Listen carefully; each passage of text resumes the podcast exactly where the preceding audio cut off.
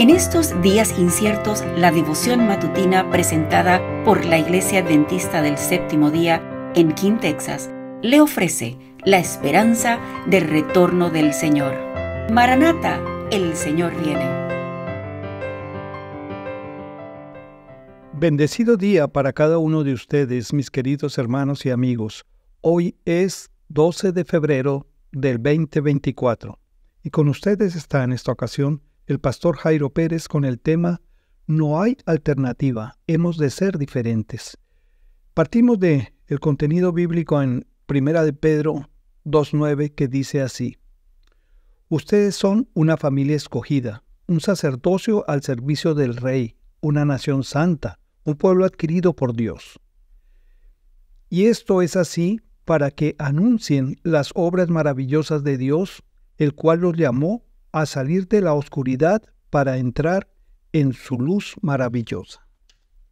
La, advertencia de que el Hijo de Dios viene pronto en las nubes de los cielos se ha convertido para muchos en algo así como una leyenda piadosa. Han dejado de esperar y velar. El espíritu egoísta y mundano que se manifiesta en la vida delata el sentir del corazón mi Señor tarda en volver. El mismo espíritu de egoísmo y conformidad con las costumbres mundanas que existían en los días de Noé se da también en nuestros días. Muchos que se dicen hijos de Dios persiguen sus intereses mundanales con una intensidad que desmiente lo que afirman. Estarán plantando y edificando, comprando, comiendo y bebiendo, casándose y dándose en casamiento hasta el último momento de la prueba.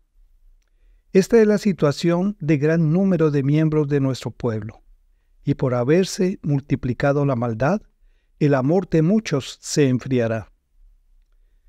Siento un terrible peso en el alma al ver cómo escasea la espiritualidad entre nosotros las modas y las costumbres del mundo, el orgullo, el amor a los placeres y a la ostentación, la extravagancia en el vestir, en casas y propiedades. Es todo un fraude a la tesorería del Señor, desviando hacia la gratificación del yo los recursos que deben ser usados para predicar al mundo el Evangelio de la verdad. Se da prioridad a propósitos egoístas. Los hijos de la luz del día no han de rodearse de las sombras de la noche ni la oscuridad que circundan a los obradores de maldad. Al contrario, tienen que mantenerse fieles en su puesto de responsabilidad como portadores de luz divina que la difunden para alumbrar los que se hallan en tinieblas. El Señor desea que su pueblo mantenga su integridad no imitando las prácticas de los impíos. Los cristianos han de estar en el mundo como nación santa, pueblo adquirido por Dios, para que anuncien los hechos maravillosos de aquel que los llamó de las tinieblas a la luz admirable. Tengan ustedes un bendecido día, mis queridos hermanos y oyentes, y la presencia de Dios esté en todo momento en sus corazones y en sus mentes. Bendiciones para hoy. Gracias por acompañarnos.